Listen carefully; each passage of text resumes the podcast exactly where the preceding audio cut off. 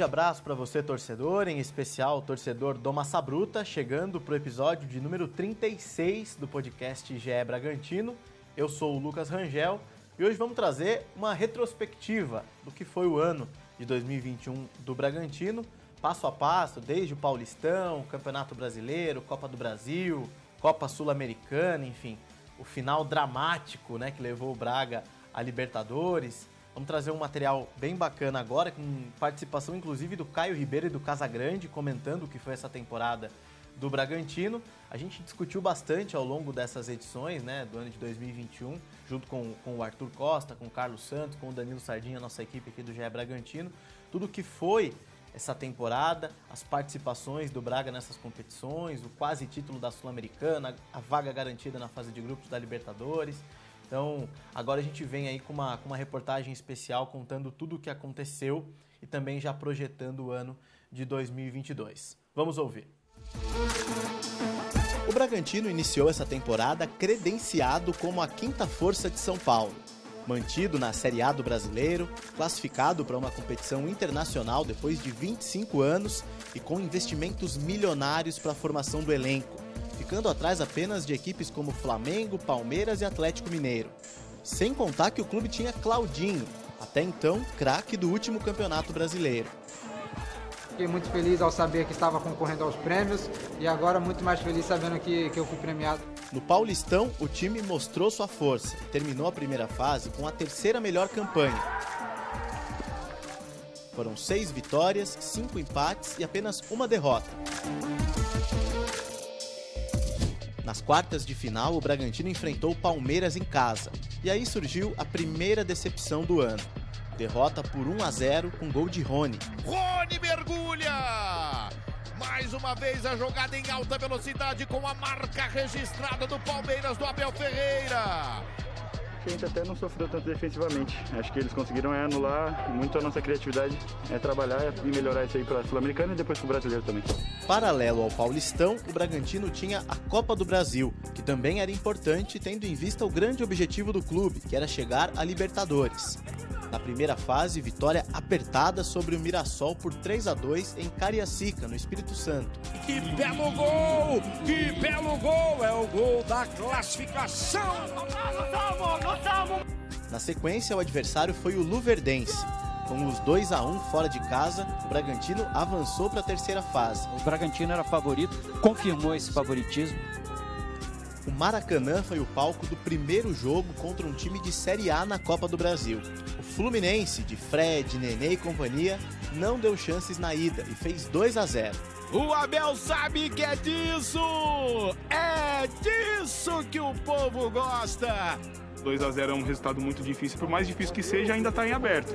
Em Bragança, dia 9 de junho, a missão era reverter o placar. Mas, de novo, o Braga foi vítima da experiência do adversário. Nenê de perna esquerda enche o pé! Pra colocar o Fluminense ainda mais na frente, complica a situação do Bragantino agora. Foi um jogo difícil, hum, a gente lutou até, até o último, brigamos demonstramos que podíamos dar mais, mas o futebol é assim. Para a sequência da temporada, faltavam mais duas importantes competições: o Brasileirão e a Copa Sul-Americana. No Nacional, o Bragantino começou bem, foi a última equipe a perder a invencibilidade só na 13 terceira rodada, na derrota por 1 a 0 para o Fortaleza. E ainda tentou o Cleiton, a bola veio muito alta e muito em cima dele, né? E complicou a defesa. Antes disso, tinha feito uma trinca histórica ao vencer na sequência Corinthians em Itaquera. Eric Ramires marca, põe o Bragantino na frente mais uma vez. Flamengo no Maracanã. Fez uma acabadinha, Grigor de cabeça. Gol! E o Palmeiras em Bragança. A sobra para o Ítalo, pintou o terceiro. Hat-trick do Ítalo no jogo. A vitória sobre o Verdão, inclusive, deu ao Braga a liderança do campeonato. É o que a gente fala, né? O coletivo tem que funcionar para sair é, o melhor jogo de cada um. Nesse jogo saiu isso. Logo no início do segundo semestre, o torcedor do Bragantino viu seu principal jogador ir embora.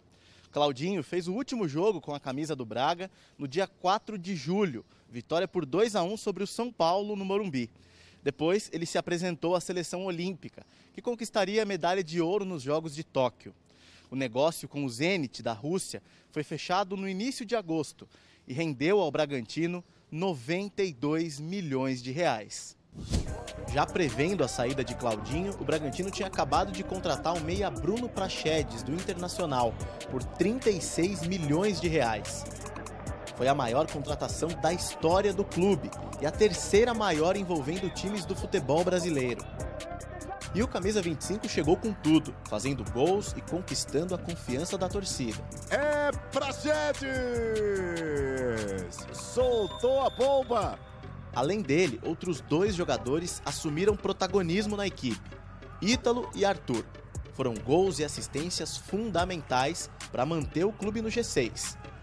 A sobra do Ítalo rolou pro Arthur, Arthur bateu!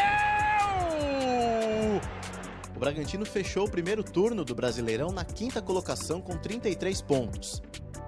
Na segunda metade, as atenções da equipe ficaram divididas com a Copa Sul-Americana. O rendimento caiu e pontos importantes foram deixados pelo caminho, como na derrota para a Lanterna Chapecoense em pleno na Bisão. Bola na cavada, pro toque de cabeça, subiu Anselmo Ramos! Justificativo a gente. Já é a segunda vez que eu venho aqui falar, né? E eu acho que não tem que dar justificativa, acho que a gente tem que se cobrar mesmo lá dentro do vestiário. Só tenho que pedir desculpa ao torcedor por esse resultado revés dentro de casa. É, a nossa campanha em si dentro de casa está muito ruim, né? Em compensação, na Copa Sul-Americana, o desempenho do Bragantino foi muito bom. Na primeira fase, o time deu uma escorregada, é verdade, mas garantiu a classificação. No mata-mata, eliminou nas oitavas de final o Independiente Del Valle do Equador, nas quartas, o Rosário Central da Argentina e na semi, o Libertad do Paraguai, ficando muito perto de conquistar o seu primeiro título internacional. Mas aí apareceu o copeiro Atlético Paranaense de Nicão, que no dia 20 de novembro, no estádio Centenário em Montevidéu, acabou com o sonho do Massa Bruta. Depois do baque da perda do título, o Bragantino ficou três jogos sem vencer e caiu para o sexto lugar. O Juventude passa pelo Bragantino, vence por 1 a 0. Na última rodada, o adversário foi o Internacional, que ainda buscava uma vaga na pré-Libertadores. Mais de 5 mil pessoas foram ao Nabizão empurrar o time rumo à vaga na fase de grupos. O jogo estava amarrado, a bola parecia que não iria entrar. Mas aí, aos 47 minutos, Arthur apareceu para resolver mais uma vez. Dos pés dele veio um golaço e uma comemoração que parecia um título. Arthur terminou a temporada como artilheiro da equipe com 21 gols, 12 só no Brasileirão. O Bragantino tem uma ideia, tem um projeto, tem um conceito que eles não abandonam independente do resultado. E isso é muito legal. O que, que eu espero do Bragantino? Que ele brigue lá em cima em todas as competições. E eu acho que ele vem para ser campeão na próxima temporada também. Em 2022, o Bragantino vai jogar Libertadores pela primeira vez em 93 anos de história. Por isso, a tendência é de mais investimentos, para que o clube entre de vez no seleto grupo de grandes equipes do futebol brasileiro. A temporada foi ótima do Bragantino. Se você for pensar que é passo a passo o crescimento de uma equipe, se você for pensar que tinha um Atlético Mineiro né, que foi campeão e arrasou. Você tinha um Flamengo, que era super favorito. Você tinha um Palmeiras, que foi bicampeão da Libertadores. Né? Se você for pensar dessa maneira, é, o, o, ano do Bragantino foi ótimo. O Bragantino é um dos principais clubes do país, pela organização, pelo novo trabalho, né? pelo grande patrocinador que tem. Né? Então, é uma equipe de elite. É isso, torcedor. Foi um ano é, que terminou de uma maneira positiva, apesar da derrota na Sul-Americana. O Braga é, garantiu a sua vaga direta na fase de grupos da Libertadores, que era um grande objetivo, por isso, é, de uma maneira geral, terminou em alta a temporada. E agora o torcedor, claro, está ansioso né, para saber se chega alguém, né, se vem algum reforço de peso para a disputa da Libertadores. Por enquanto, o Bragantino está muito tranquilo no mercado, oficialmente, né? Tem a, apenas a contratação do Eric Ramires, que foi estava é, emprestado, foi comprado em definitivo pelo Bragantino. O Braga segue se movimentando no mercado da bola, mas de uma maneira bem tímida. A expectativa é de que nas próximas semanas, na virada de ano, a gente tenha mais informações sobre contratações para o time se reforçar, né, visando as, as, competições da temporada de 2022. Lembrando, o Bragantino tem o Paulistão, tem a Copa do Brasil, entrando lá na terceira fase, diferente do que aconteceu em 2021. Tem o Campeonato Brasileiro e a tão esperada Libertadores, competição que o time nunca disputou, vai disputar pela primeira vez na temporada de 2022. Em nome do nosso time aqui do GE Bragantino, eu, Lucas Rangel, agradeço a parceria em todas essas edições. Continue com a gente, continue curtindo o nosso trabalho, tanto no GE quanto aqui no GE Bragantino, as informações do Massa Bruta. E até a próxima, até 2022 estaremos juntos mais uma vez. Um abraço, torcedor!